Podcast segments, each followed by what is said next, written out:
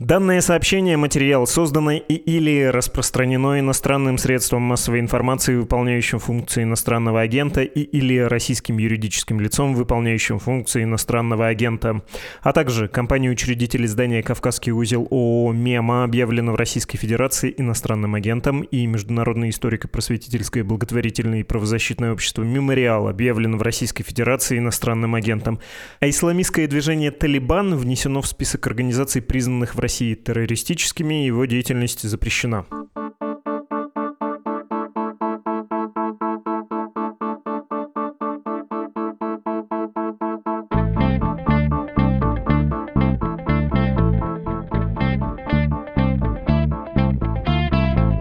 Это что случилось? Выходящий пять раз в неделю подкаст «Медузы» о новостях, которые долго остаются важными. У микрофона Владислав Горин. И вот повод для нашего сегодняшнего большого разговора. Верховная Рада Украины приняла постановление, в котором объявила Чеченскую республику Ичкерия территорией, цитата, временно оккупированной Российской Федерацией. А также, и это тоже цитата, осудила совершение геноцида чеченского народа. В украинском парламенте лежит также проект постановления о признании независимости Ичкерии. Этот документ не принят или пока не принят. И тут, как много раз было в нашем подкасте, я должен перечислить, о чем пойдет речь, какие будут пункты в этом разговоре. Ну и, конечно, назвать имена собеседника или собеседников. И я сейчас это сделаю, просто хочу объяснить, почему этот выпуск такой большой. По сути, это двойной эпизод. И я, точнее мы, наша редакция, были бы рады, если вы послушаете его целиком, но если у вас нет времени, переходите сразу ко второй части. В описании есть точный хронометраж. Там актуальное, то есть новость и объяснение, почему она важна, без, может быть, излишней исторической части. Итак, сперва будет история Ичкерии. Если вы думаете, что знаете ее, нет, мы вам предложим неортодоксальный, авторский, публицистический, но очень убедительный и верный в фактах взгляд. Вас, полагаю, удивит количество совпадений и параллелей в чеченской истории и в украинской войне, например. По форме первая часть — это монолог, эссе, эксперимент экспериментальный для нас жанр, и автор этого эссе — правозащитник из организации Нобелевского лауреата «Мемориал» Александр Черкасов. Вторая часть про настоящие Ичкерии, а именно о том, как выросло из-за войны в Украине в связи с участием в ней с обеих сторон чеченцев влияние Ахмета Закаева, бывшего премьер-министра Ичкерии. Не так уж много вы, наверное, слышали о Закаеве в последние годы, а этой осенью глава Чечни Рамзан Кадыров объявил, что вознаградит любого, кто убьет Закаева. Сам Закаев выступал с заявлением сообщениями. Что-то вы наверняка слышали про чеченские батальоны, воюющие на стороне Украины, и уж точно очень много встречали сообщений про кадыровские батальоны во время этой войны. Ну и все эти сообщения, как вы понимаете, появились неспроста. В общем, последний раз. Это не гигантский эпизод. Ой, фу, ухожу, слушать не могу. Это двойной эпизод. Послушаю эту часть, послушаю ту часть, могу послушать обе. Сперва идет эссе «Предыстория», Затем актуальная новостная часть. Не стесняйтесь слушать избирательно, если у вас не очень много времени или если одна часть этой истории вас интересует больше. Хронометраж есть в описании для того, чтобы легче было понять, где начинается первая часть, где она заканчивается, где начинается вторая. Ну что ж, вперед! Вперед!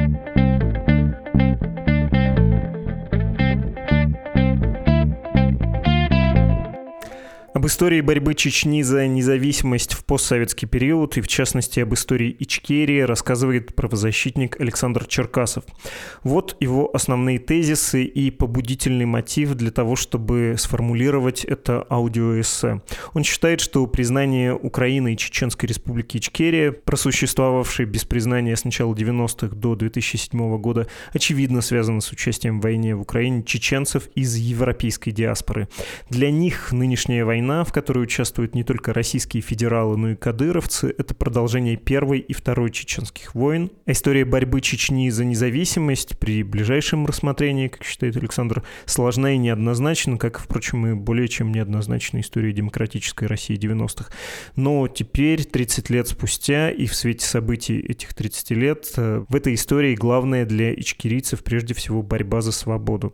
Очевидное продолжение той борьбы, нынешняя война с агрессором, было бы странно спорить с этим, и мы лишь напомним некоторые эпизоды той сложной и неоднозначной истории. Это я говорил сейчас не от себя, а сформулировал что-то типа введения, которое Александр попросил тоже описать. Ему показалось это принципиальным. Теперь давайте слушать его непосредственно.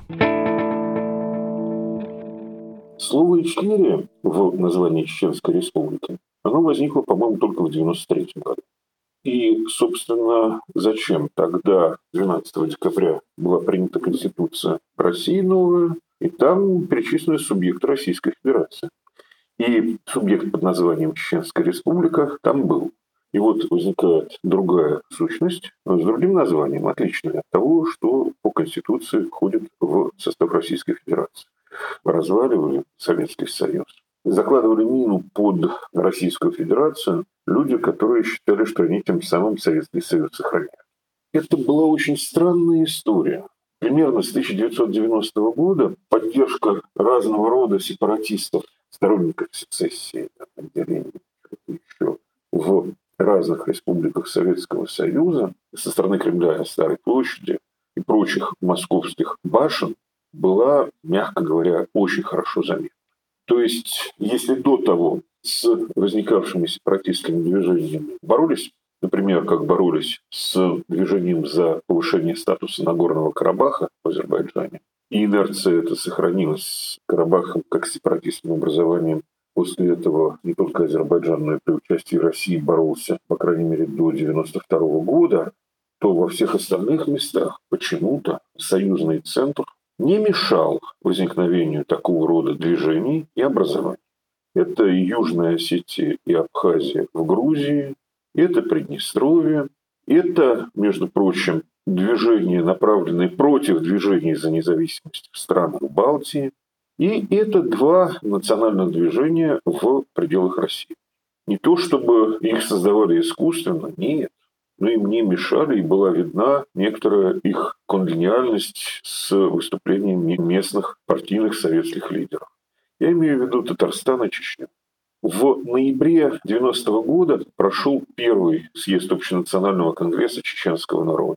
Одновременно там же, в Грозном, было заседание Верховного Совета Чечено-Ингушской ССР, где выступал тогдашний партийно-советский лидер республики Доку Гапурович Завгаев. И речи Доку Завгаева, который абсолютно советский кадр, и сторонников независимости на Общенациональном конгрессе чеченского народа, они были очень похожи друг на друга. Вся эта архитектура казалась мне очень странной, я, с одной стороны, понимал, что это такое, но нужно как-то было эту гипотезу проверить. Автономии в тех союзных республиках СССР, которые собирались отделиться, могли отделиться, уже отделялись, по сути дела. Эти автономии начинал поддерживать союзный центр с тем, чтобы отделиться было сложнее. То есть отделиться с тем, что отделяться не собирается, трудно. А если при этом еще и возникает конфликт, то с этим конфликтом нужно бороться или, по крайней мере, как-то его замерять. А сил у союзных республик не было. Армия, внутренние войска – все это в распоряжении союзного центра. И союзный центр таким образом становился нужен как арбитр в решении споров между союзными республиками и автономиями, и таким образом находилось его место в новой конфигурации СССР. Это рабочая гипотеза, я очень хотел ее проверить. Ну, или узнать у того, кто мог иметь к этому отношение. Такая возможность представилась в декабре 2019 года на конференции в Ельцин-центре к 25-летию начала Первой Чеченской войны. Там присутствовали государственные деятели периода середины 90-х, в том числе министр по делам национальности Михайлов.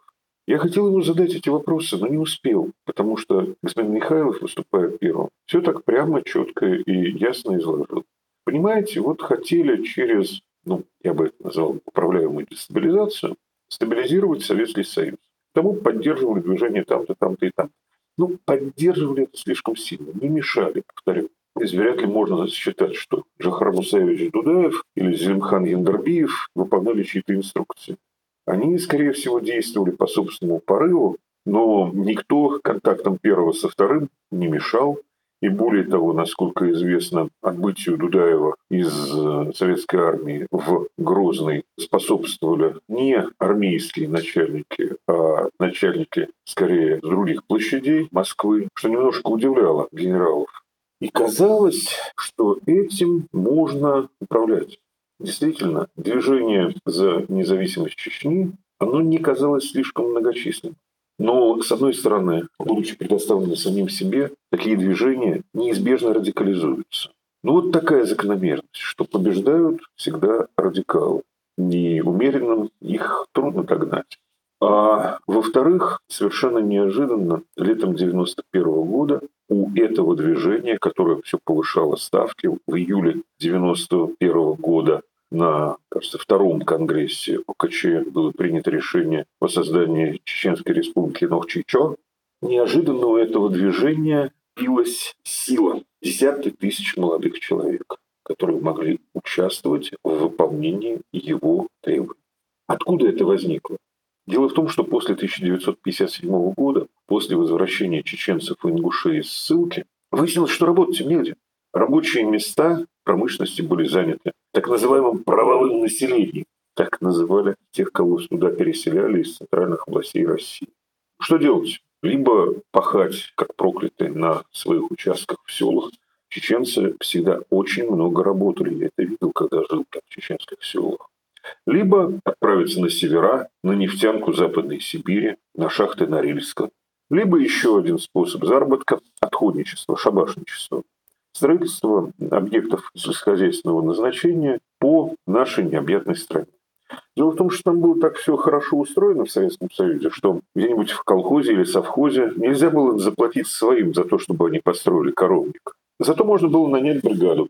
И такие бригады пытались зарабатывать. Это были и московские инженеры, рукастые сильные мужики, которые не могли довольствоваться зарплатой 120 рублей в месяц. Но и чеченские мужики, для которых это был способ прокормить свои семьи.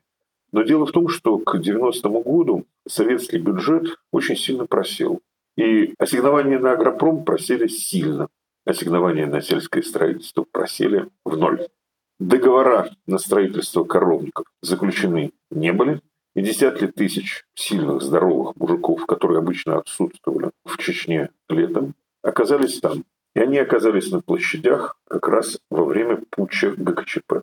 И они стали горючим материалом того, что некоторые называют чеченской революцией. Догу Завгаев и его администрация поддержали путч. Общенациональный конгресс и масса на площадях путчистов, мягко говоря, не поддержали. И советскую власть там просто снесли в течение нескольких недель. Это сопровождалось также постепенной радикализацией, захватом здания КГБ, захватом оружия, находившегося в потайных помещениях здания КГБ. Управляемость чеченского национального движения оказалась мифом. Дудаев действительно был лидером своего народа, а отнюдь не ставленником Москвы.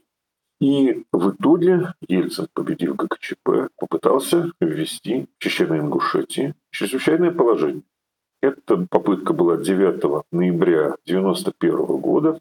Как раз примерно тогда прошли выборы, на которых Дудаев и Общенациональный конгресс получили большинство. Дудаев был избран президентом республики.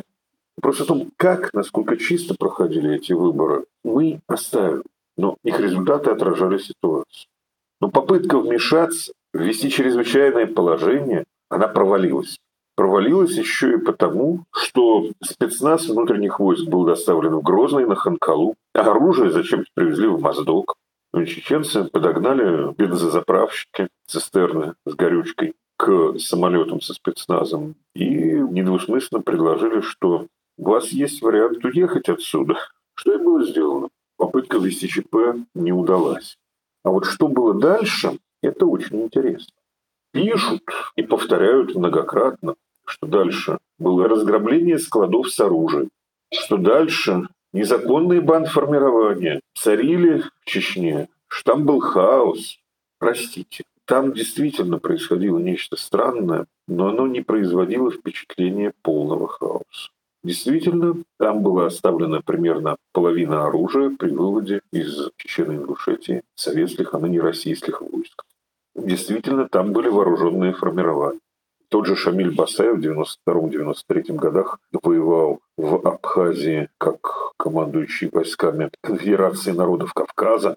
Действительно, Чечня выглядела таким офшором в разных смыслах все слышали про аферы с фальшивыми авизо, поскольку Чечня была отделена от общероссийской банковской системы, и выписанные там финансовые документы как-то не очень проверяя можно было ограничивать. Чечня была оторвана от прочей системы. И, например, нефтяные компании, государственные нефтяные компании, тот же ЮКОС, еще не приватизированный, делал что? Гнал нефть по трубопроводам в Грозный, а это был очень давний центр нефтепереработки, и туда сходились маршруты трубопроводов с разных направлений. А потом оттуда в Новороссийск на экспорт. И по документам считалось, что таможенную очистку эта нефть проходила в Чечне. На самом деле просто не платили пошлину. Офшор оказался очень удобно. Но вот беда. Офшор активно использовали российские силовики. Тот же Шамиль Басаев воевал в Абхазии, а до того в Нагорном Карабахе, на той стороне, которую поддерживала российская власть. То есть э, в 1992 году российская власть системно поддерживала Азербайджан оружием и не только. Скажем, подчиненные полковника Шаманова десантники взламывали армянскую оборону на севере Карабаха. А сам Шаманов планировал действия азербайджанских военных в штабе и руководил этими действиями. И Басаев воюет с той же стороны. Совпадение? По сути дела, Басаев выполнял тогда, в 92-93 годах, функции нынешнего Вагнера, действуя там, где российская власть не хотела показывать свой флаг. Это же совершенно независимая структура Конфедерации народов Кавказа. Россия тут ни при чем, Россия миротворец. А именно так Россия пыталась в 1992 году укрепиться в большинстве зонных конфликтов, как некая третья сила, которая привносит стабильность. Еще более серьезный момент. Для чего было оставлено оружие? Вопрос, на который мы, возможно, дадим ответ, если вспомним, что операционные базы Виктора Бута, оружейного барона, человека, занимавшегося поставками российского оружия в страны третьего мира, и вот его операционные базы находились на аэродромах Калиновская и Грозный Северный. Все это выглядит как не то что спланированное, но скоординированное использование Чечни как офшором не только какими-то российскими коммерсантами, но и российскими силовиками, координируемыми на самом высоком уровне. И все это в период независимости. Да, в это время русскому населению в Чечне приходилось не очень хорошо. Это постфактум пытались представить как геноцид русского народа. Это было мощное криминальное давление со стороны тех, кто был спаян прочными родовыми связями, на тех, у кого таких связей, обеспечивавших защиту, не было. Село двинулось в город и пыталось отбирать квартиры, жилье у тех, у кого защиты не было. Это не была политика, это было отсутствие политики. Не были действия государства или квазигосударственного образования. Это было скорее отсутствие власти этого квазигосударственного образования. Так что славные 90-е годы или лихие 90-е годы в Чечне – это не то чтобы независимость. Это очень странная кооперация, это очень странный симбиоз, продлившийся до октября 93 года. В Москве не стало дела до происходящего в регионах конфликта. Скажем, Сухуми был взят силами того же Басаева не по команде из Москвы, а вопреки. В Москве, в Абхазии нужно было сохранять баланс между грузинскими военными и абхазскими силами. Баланс, который бы она поддерживала. Это тогда обосновывало присутствие российских войск. А взятие Сухуми, этническая чистка всей республики от грузин, они эту необходимость куда-то убирали. Но, повторю, Москва перестала обращать внимание на происходящее на периферии, поскольку приближалась наша собственная малая гражданская война 3-4 октября 1993 года. И в Абхазии этим воспользовались. И, похоже, в этой малой гражданской войне люди, осуществлявшие эти хитроумные силовые операции, поддержали не тех и утратили власть. Во всяком случае, что называется, программа была свернута. С осени 93 по осень 94 года Басаев оставался без работы, и раздумывал, а куда податься, к кому бы примкнуть. Те отряды, которые раньше воевали там, где им предлагали воевать, в это время занимались по меткому выражению Зелимхана Яндарбиева, то есть так нарочно не напишешь, но очень метко, занимались хищением нефтепродуктов под видом их охраны. Надо сказать, что в то же время, как противостояние президента и парламента было в Москве, примерно то же самое было и в Чечне. Но Джахар Дудаев со своим парламентом примерно так же разобрался в июне 1993 года. Более того, именно Чечня, именно представители Дудаева первыми поздравили Ельцина с победой в октябре 93-го, Казалось бы, ничего не предвещало конфронтации. Но вот 12 декабря 1993 года голосование на выборах в Думу, и там побеждают те, кто потерпел поражение в октябре. Коммунисты и национал-патриоты. Что делать? Политехнологи, которых еще тогда не называли политехнологами, предложили выход. Нужно сделать что-нибудь национальное и патриотическое, чтобы перехватить электорат. Например, вернуть в лоно империи отложившуюся провинцию. И 16 декабря 1993 года из-под сукна достали легший туда месяц назад, 16 ноября, план Шахрая в отношении Чечни, переговоры на фоне силового давления. С этого момента начинается раскрутка, подготовка к Первой Чеченской войне, которая началась где-то через год. И в этом смысле можно сказать, что танки в Грозный 94-го въехали из Москвы 93-го. Это не просто фигура речи среди первых пленных российских военных в ноябре 94-го были Жуков и Крюков, которые были в танковых экипажах, обстреливавших Белый дом 4 октября 93 Так или иначе, Первая Чеченская война была исключительно политтехнологической задумкой, которая, разумеется, не сбылась. Но все то, что в ходе этой войны военная пропаганда говорила про плохую Ичкерию, плохого Дудаева и так далее, и так далее, это прежде всего такая же черная пропаганда, не имевшая отношения к действительности. Разоружение незаконных бандформирований – хорошая задача, но бандформирования, они бегают с берданками, они с гранатометами, и поэтому российские войска входили в Грозный походными колоннами, видимо, не рассчитывая на жесткое сопротивление. А то, что это были те самые отряды, по сути дела, отряды спецназа, подготовленные в Абхазии для того, чтобы громить грузинские силы, видимо, никто в голову не брал, хотя все вроде бы это знали. Россия столкнулась с теми, кого сама поддерживала и готовила. Но с другой стороны, в этой войне противостояли люди, которые раньше находились на одной стороне. Характерный пример. Есть знаменитая аудиозапись переговоров чеченского полевого командира и российского офицера в часы, когда войска только входили в Грозный. Этот полевой командир в скорости погиб. Российский офицер, это был зам по работе с личным составом 31-й Майкопской бригады, наоборот, выжил и вывел остатки бригады. Но о чем они говорят? Они говорят, в частности, о белых колготках, о знаменитых прибалтийских снайперших. Одну вот такую, говорит офицер, мы поймали и тут просто порвали двумя бронетранспортерами. Чеченец с этим не спорит. Хотя белые колготки, снайперши – это такой же миф, примерно как летающие тарелки. Просто и те, и другие слышали об этом в Абхазии или около Абхазии, когда воевали, что называется, под одним командованием. Для тех и для других существование белых колготок было очевидным, как существование русалок для моряка какого-нибудь XVI века.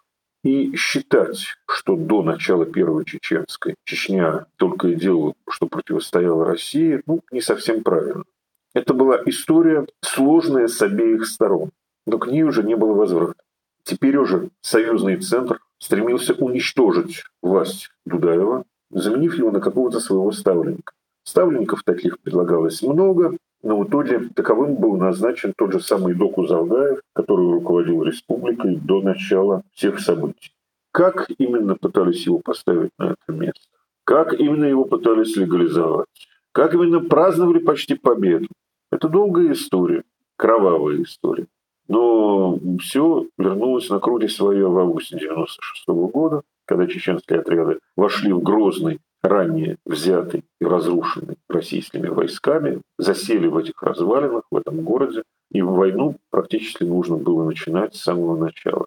И генерал Лебедь, которого все помнят как миротворца, как человека, заключившего соглашение, закончившее Первую Чеченскую войну, Генерал Лебедь, он ведь не для этого становился секретарем Совета Безопасности в июне 96 года после первого тура президентских выборов. Он хотел стать вторым Ермоловым, покорителем Кавказа. Он получил карт-бланш на покорение Чечни. Он дал отмашку своему бывшему заму по Приднестровью генералу Тихомирову. Только генерал Лебедь был настоящим офицером, умевшим принимать решения и принимать на себя ответственность. Когда выяснилось, что вся наша военная вертикаль врет, ну, примерно как теперь, что сообщения о победах не соответствуют действительности, а сообщения о том, что нас готовы встретить с распростертыми объятиями, тем более не соответствуют действительности.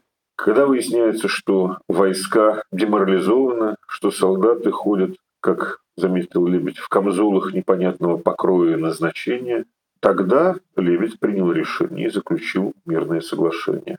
Война была прекращена, и к новому 97 году войска из Чечни были выведены. Но к тому моменту Джахара Дудаева, который был первым президентом Ичтлерии, уже не было в живых. 21 апреля того же 96 года ему позвонил депутат Константин Натанович Боровой. И что-то с ним долго заинтересованно обсуждал. Минут 20.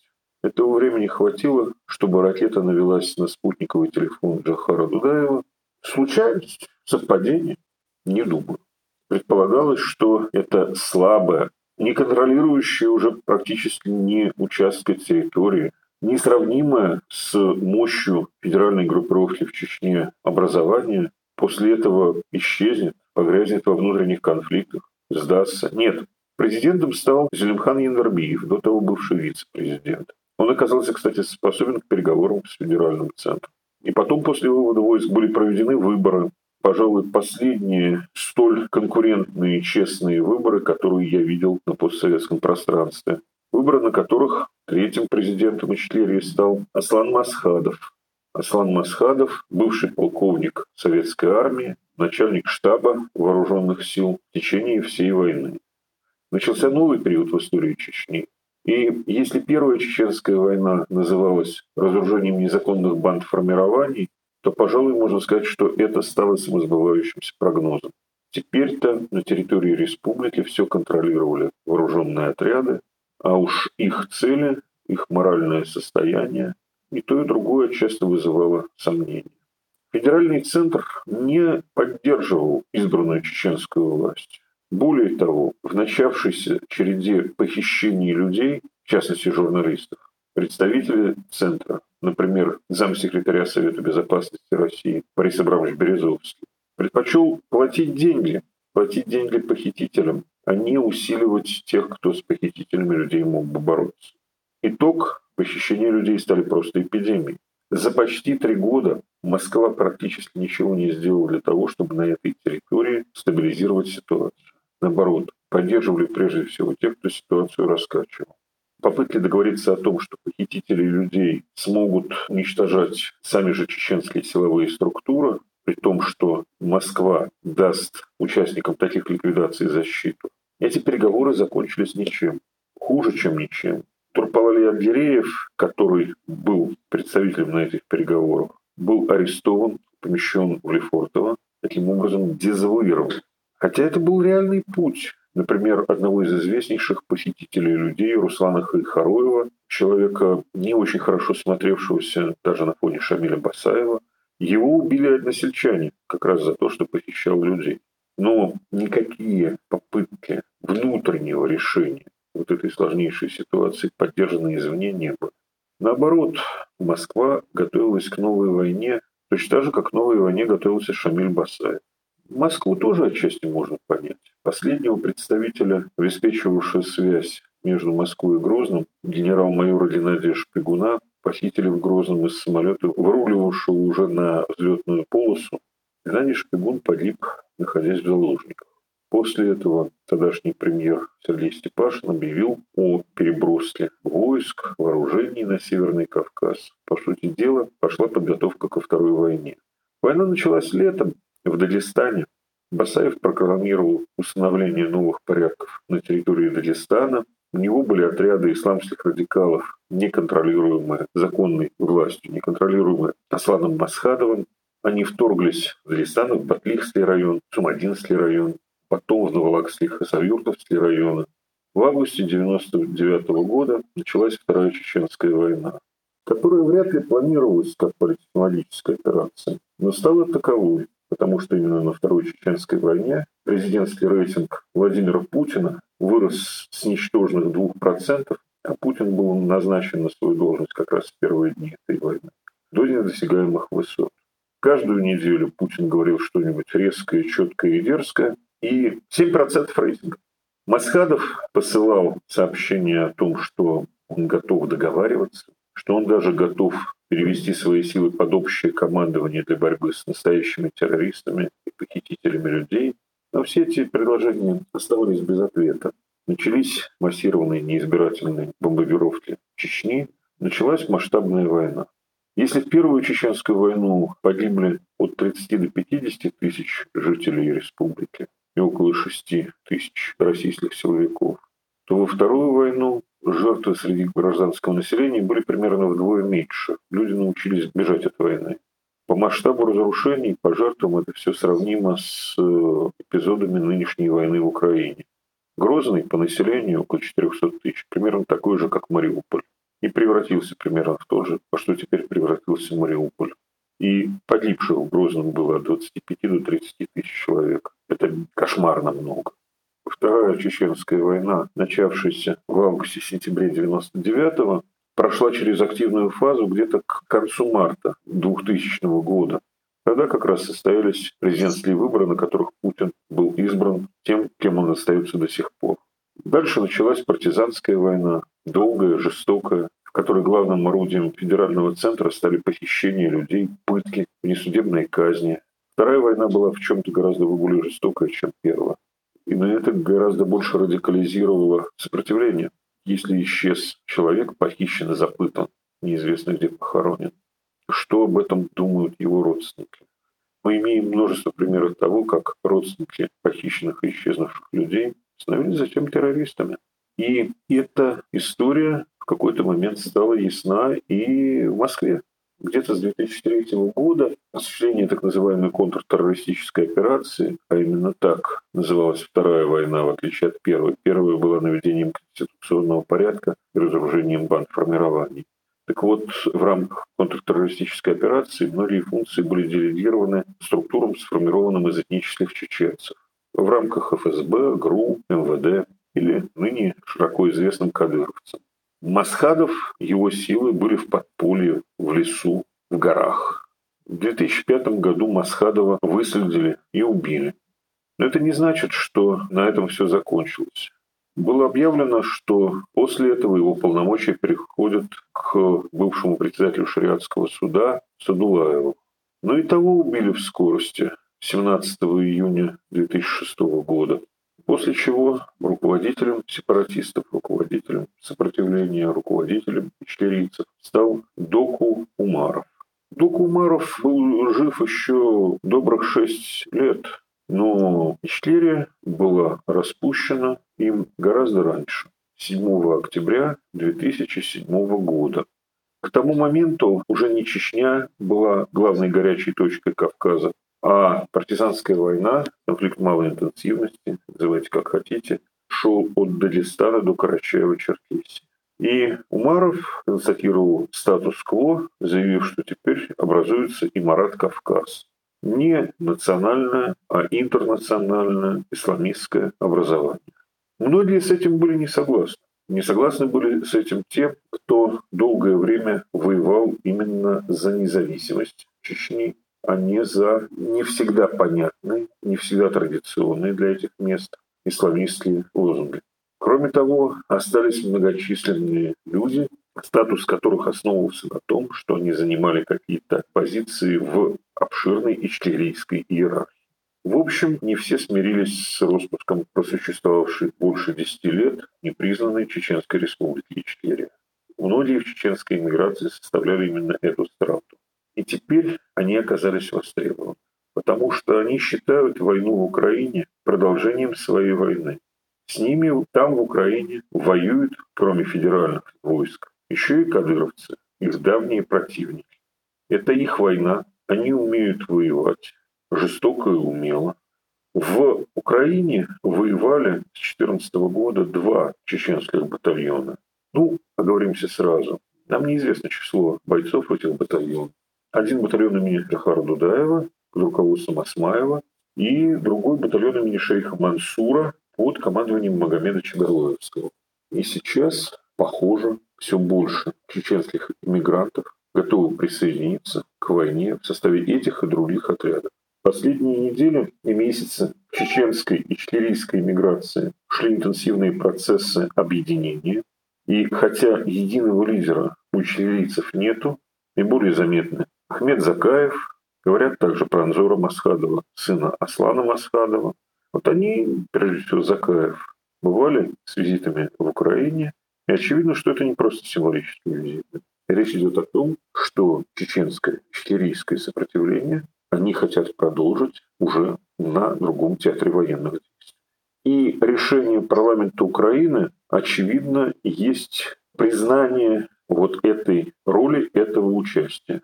Этого участия тех, кто боролся с Россией еще в 90-е годы, а теперь борется с ней на украинских фронтах.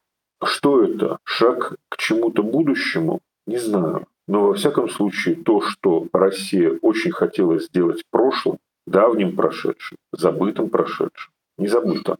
Хотелось бы, чтобы ничего не забывали, потому что история Ичкерии – это сложная история. Это история, покрытая массой мифов. Например, о том, что война там была начата из-за притеснений русскоязычного населения. Судьба этого населения никого не волновала до тех пор, пока не нужно было искать обоснование продолжению войны, переставшей быть маленькой и не ставшей победоносной. О каких основаниях говорили и говорят сами чеченцы? О Кавказской войне XVIII-XIX века, о депортации 1944 года, о тех сложных, мягко говоря, временах в отношении России и Чечни, которые так и остаются нашим нерасколдованным прошлым. Кроме того настоящего, в котором война для кого-то просто переместилась из кавказских лесов и гор на плоскость Украины, здесь есть еще много других сложных вопросов, на которые, может быть, не пришло время отвечать, может быть, не пришло время их даже ставить. Но эти все сложные повороты не отменяют нынешней ситуации, когда чеченцы встали на сторону тех, кто ведет справедливую войну. Это был правозащитник Александр Черкасов. Сейчас перейдем к актуальным событиям, к разговору о роли структур Ичкерии, об их противостоянии с Москвой, Грозным и об участии в войне в Украине.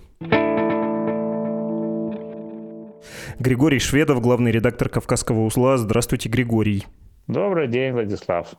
Хочется вас спросить, что осталось от Ичкерии после того, как Центр с опорой на Кадыровых и Ямадаевых поставил Чечню под контроль, после того, как он провел там референдум. Кто-то, наверное, уже и не помнит, что до Донбасса и Крыма был другой всенародный референдум о принятии новой конституции Чечни в 2003 году. И понятно, что даже если ты не хочешь особенно следить за этими новостями, фамилию Закаев ты запомнишь и услышишь. Чем он занимался, что собой представляли структуру Ичкерии, ну, рискну сказать, в изгнании? Ну, конечно, Закаев может быть не очень доволен моими оценками, но не погружаясь в избыточные подробности, могу сказать, что мне представляется, что ичкерийские структуры которые существовали в Европе, это, в общем-то, организации, которые постепенно теряли влияние, постепенно имели все меньше и меньший эффект. Было немало заявлений, конгрессов, встреч, но самого главного влияния на ситуацию в Чечне было все меньше и меньше с годами. И сейчас вот в связи с тем трагическими событиями в Украине мы видим, как возвращается назад такой вот как бы ренессанс и такое влияние ичкерийских структур, которые кардинальным образом теперь по-другому воспринимаются в связи с тем решением, которое приняла Верховная Рада Украины. Есть несколько ключевых моментов, как мне кажется, если посмотреть на последние лет 20 назад. Могу о них сказать, если это уместно.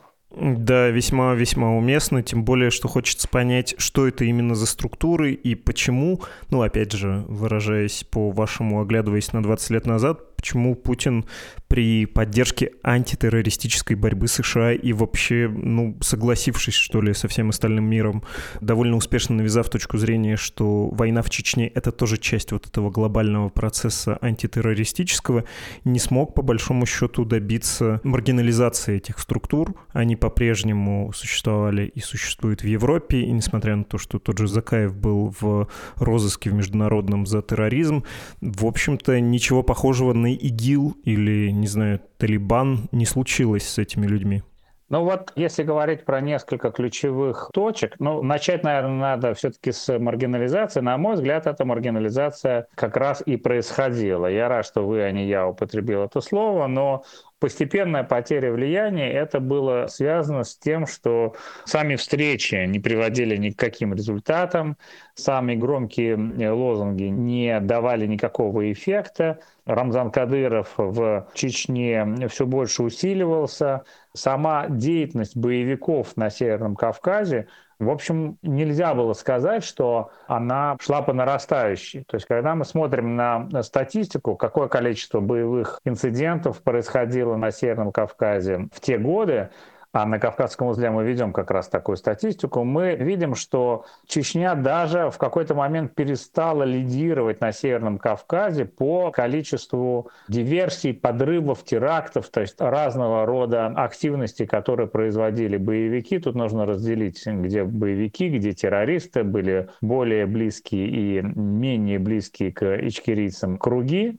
Но вот один из ключевых моментов – это, собственно, маргинализация и потеря возможности влиять на те боевые действия, которые происходили в Чечне.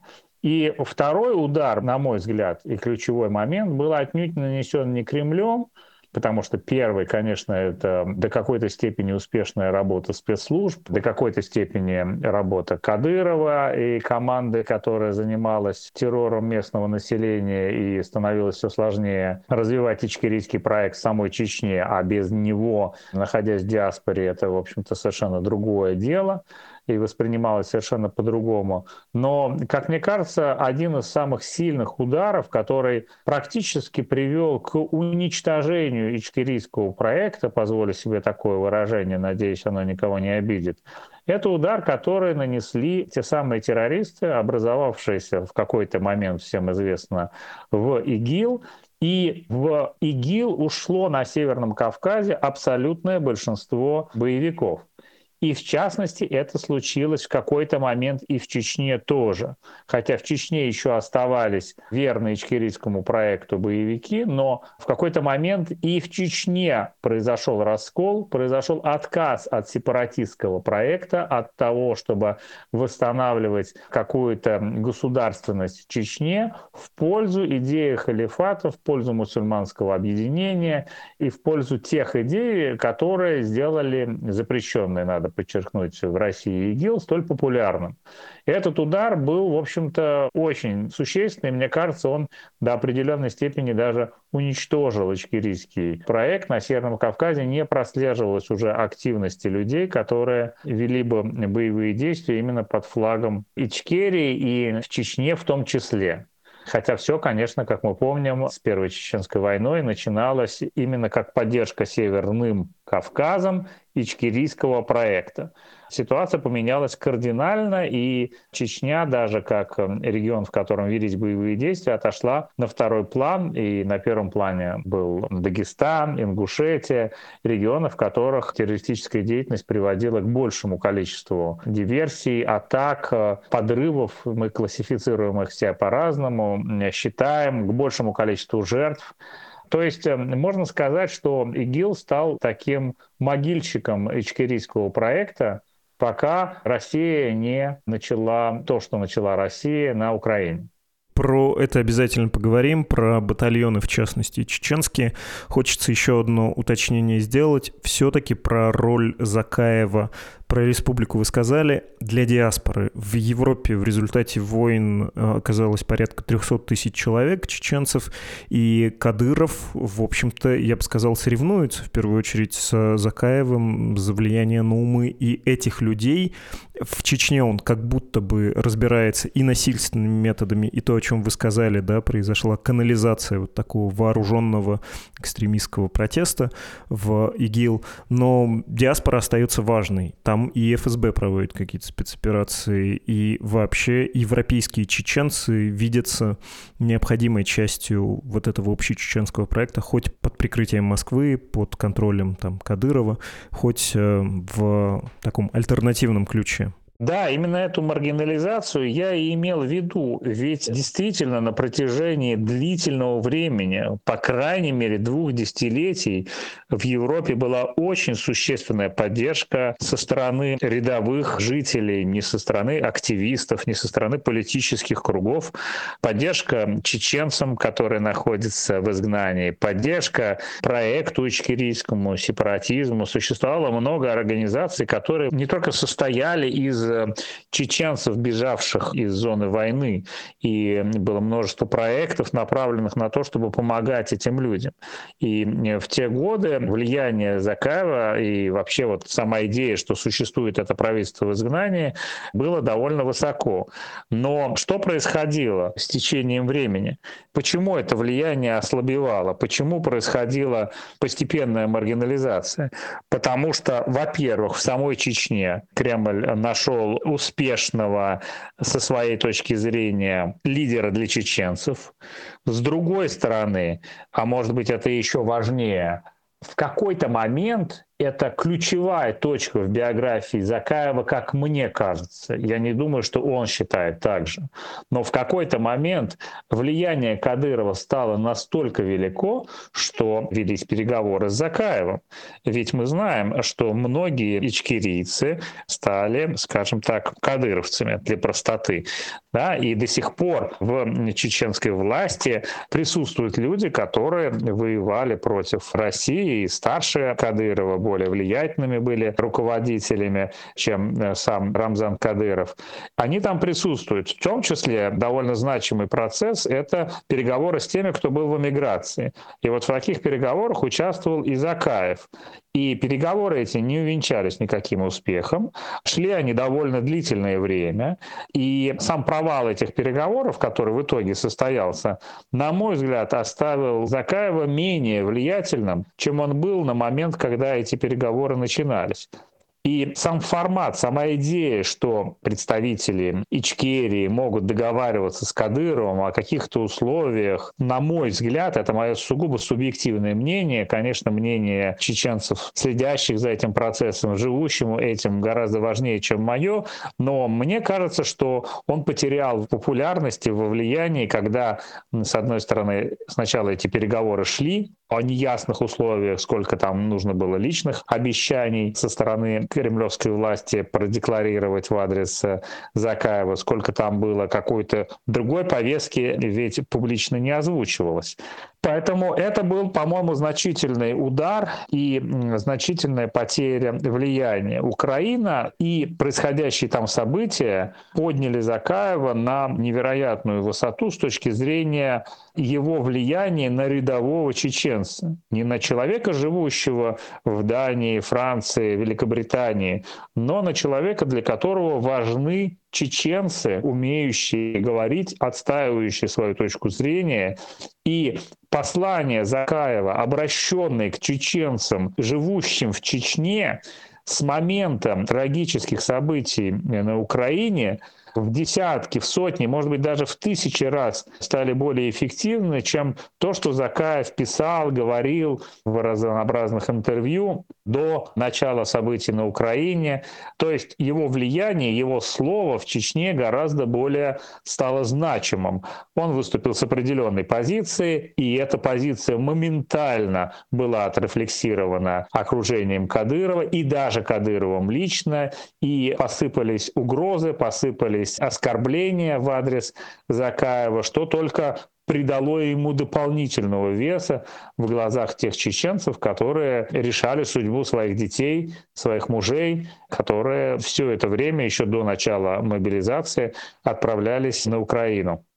Я вынужден вернуться на пару шагов назад про переговоры, о которых вы говорили. Верно ли я понимаю, что это конец 2000-х, начало 2010-х, и там интенция была у тех переговоров, ну, такая собирательная, да, чеченский народ должен примириться в Чеченской республике, находящейся в составе Российской Федерации, и Кадыров выглядел действительно, в том числе Москвы смелее. Он в этих своих заявлениях звучал как, собственно, глава независимого государства государства, как человек, который может на международной арене выступать чуть ли не самостоятельно. Это уже потом были всякие митинги и угрозы Макрону и прочее, прочее. Вот те ранние интенции уже сейчас позабыты, наверное. Не очень согласен в смысле, что он был Москвы смелее. Это было, на мой взгляд, явным кремлевским проектом, потому что возможность собрать антироссийско настроенных чеченцев в Чечне и в какой-то мере, ну, я не хочу ничего обидного сказать, ну, скажем так,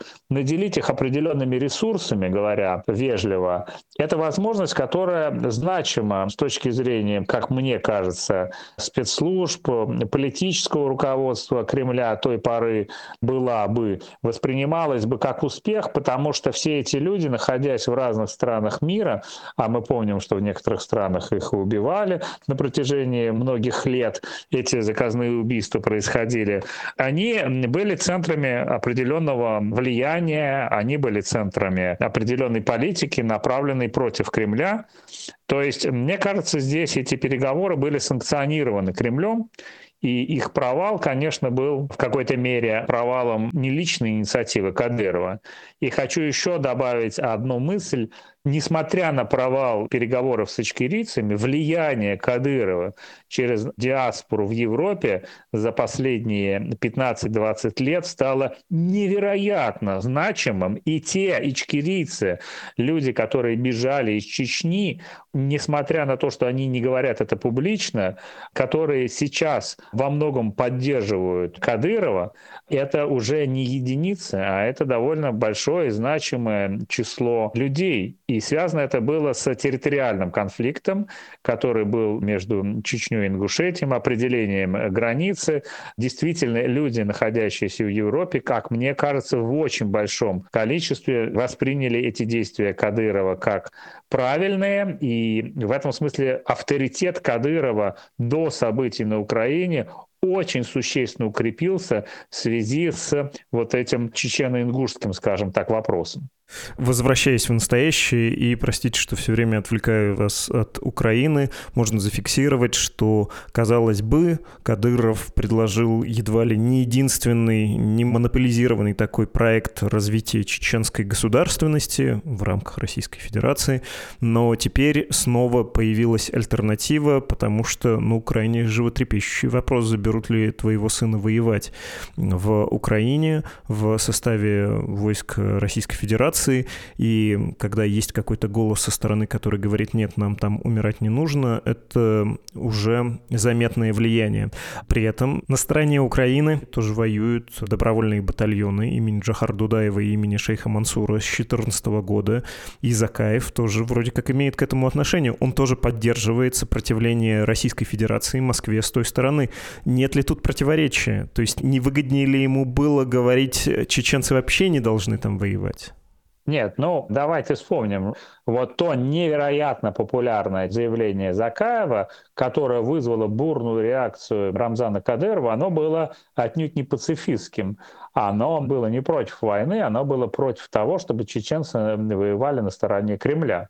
Значит, Ахмед Закаев выступил как, э, скажем так, ключевое лицо, мы писали про вот, как удачно выразился Сакуров, чеченский сектор, но в данном случае чеченский сектор на Украине, про конкретные подразделения, не буду сейчас вот все их перечислять, их больше, чем только те, которые вы назвали, они довольно значимы.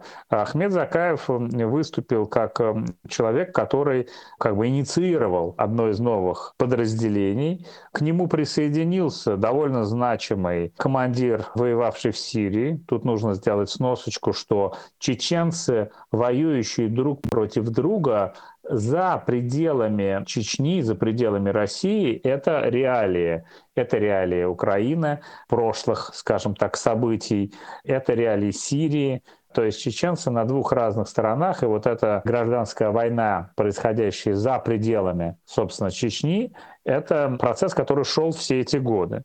Так вот, э, Закаев не был в этом процессе ни в Сирии, ни на Украине ключевым действующим лицом. А вот сейчас он этим ключевым действующим лицом становится, потому что сформирован э, специальное подразделение, тут надо аккуратно употреблять батальон ли это, дивизия ли это, численности нам не так хорошо известно, и вооружение. И наряду с многочисленными другими подразделениями, которые существовали много лет или существовали не так давно, он становится одним из наиболее значимых.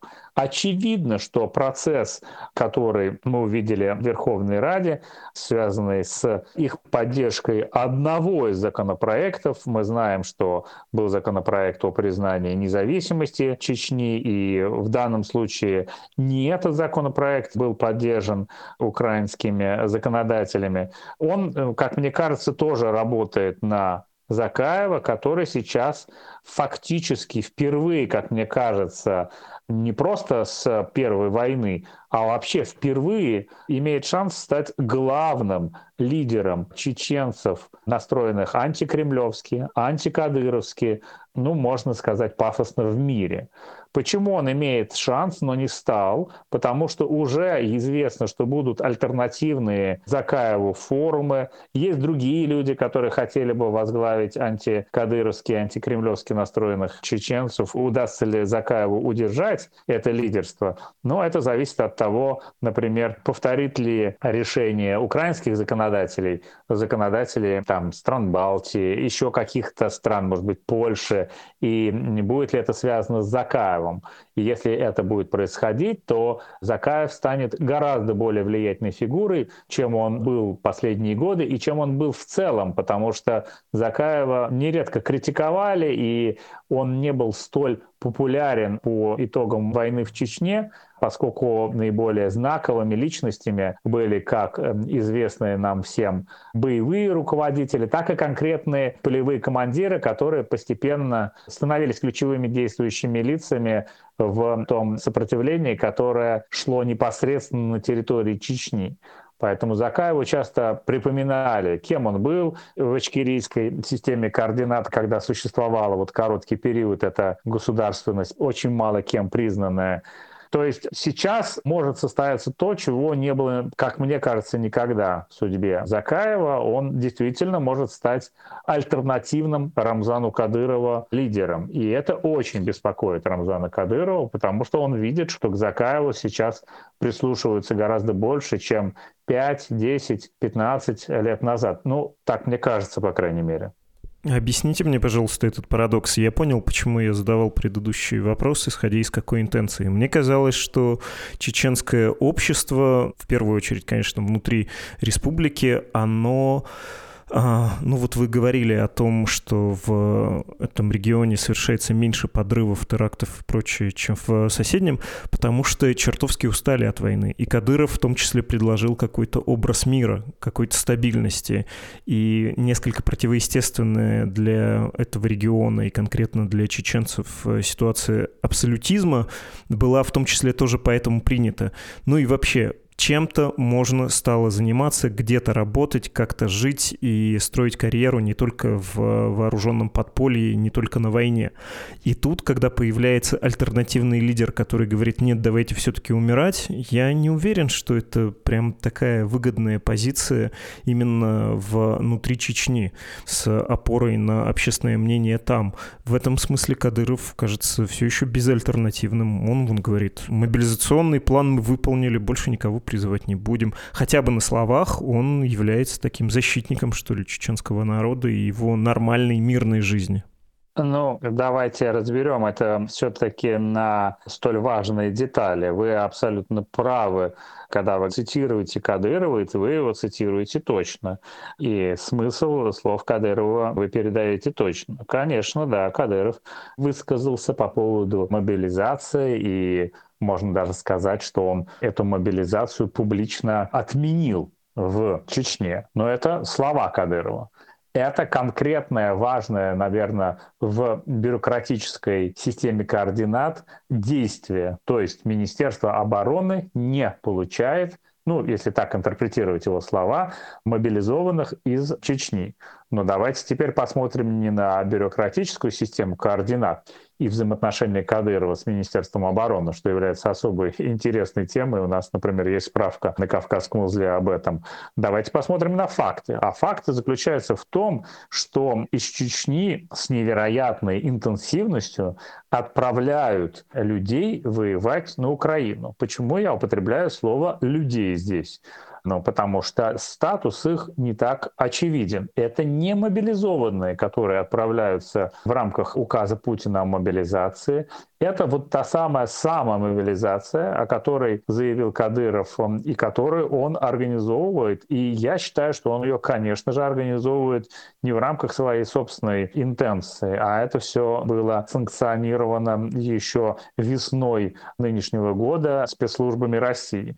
Как они там служат и у кого, и какие отношения с Вагнером, это отдельная тема, но то, что людей фактически отправляют служить, и количество, которое озвучивают разные власти Чечни, но и Кадыров лично, все время разнятся, но это большие порядки, это тоже факт. Поэтому Кадыров не выступает здесь пацифистом, который удерживает людей от того, чтобы воевать он действительно, как мне кажется, продемонстрировал крайне выгодную для чеченцев позицию о том, что чеченцев не отправляют в рамках мобилизации, которая столь непопулярна и которая вызвала столь большую тревогу. Но то, что чеченцев отправляют, и в том числе родственников женщин, матерей, протестовавших против участия в скажем так, специальной военной операции, были наказаны и отправлены на Украину. То есть это было однозначно как наказание обозначено. Я все-таки не до конца улавливаю. Ну хорошо, есть вот Кадыров такой несовершенный, но это же не то же самое, что сказать, возьмите в таком случае в руки оружие и идите воевать против Москвы. В чем тут сильная эта позиция того же Закаева? Почему от э, того, что случилось в Украине, выигрывает ичкерийский проект, проект независимости чеченской? Ну, во-первых, Закаев — это единственное публичное лицо для чеченцев, который говорит, не надо присоединяться к кадыровцам на Украине. Вам не надо воевать в интересах Кремля. Все другие голоса, которые на этот счет выступали с подобной позицией, гораздо менее известны. А во-вторых, он призывает напрямую к сопротивлению Кремлю, Кадырову, что не делал кто бы то ни было за очень длительный период. Ведь если мы вспомним наш разговор про исламское государство, запрещенное в России организацию, когда эта структура стала влиятельной, когда она начала свою деятельность, когда она захватила инициативу, к качкарийцам перестали прислушиваться. И это уже было достаточно давно и никто не пытался поднять чеченцев против Москвы, против Кремля, против Кадырова уже очень длительное время. А сейчас впервые за длительное время это происходит. Поэтому это добавляет Закаеву популярности. То решение, которое принято Верховной Радой на Украине, это тоже, безусловно, первый конкретный результат деятельности ичкерийцев за длительные, длительные годы. Ведь ничего подобного не происходило уже очень и очень давно. Именно в э, силу той маргинализации, ведь мы же видели, что чеченцы и ичкерийцы воевали на Украине против Кремля уже и раньше – и довольно знаковые фигуры воевали, и довольно хорошо известные в чеченском обществе это были фигуры, я имею в виду Ису Мунаева. Но это не приводило к каким-то вот подобным результатам к признанию Украины. А если, повторяю, что-то подобное произойдет и в других странах, то это будет восстановление из руин вот этого ичкерийского проекта, про который уже многие и думать забыли.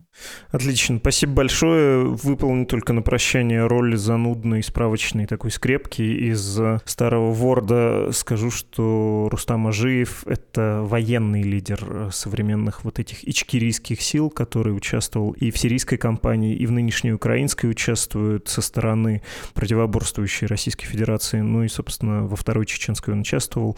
Насчет первой я не уверен, кажется, он молодой человек. Спасибо вам гигантское. Спасибо вам. Это был главный редактор «Кавказского узла» Григорий Шведов. Осталось совсем немного попрощаться.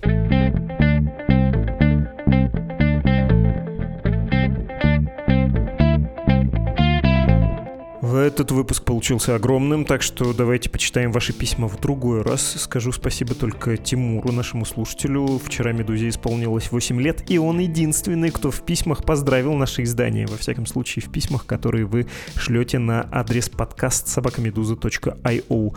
Адрес для того, чтобы сделать «Медузе» подарок, ну или поддержать ее в непраздничный день, перечислить деньги на ее буднюю работу. Заходите на странички support.meduza.io и save.meduza.io. Это был подкаст «Что случилось?», посвященный новостям, которые долго остаются важными, и иногда он бывает огромным. Но не обижайтесь, наоборот, я надеюсь, вы оцените, вам понравилось. Всего доброго.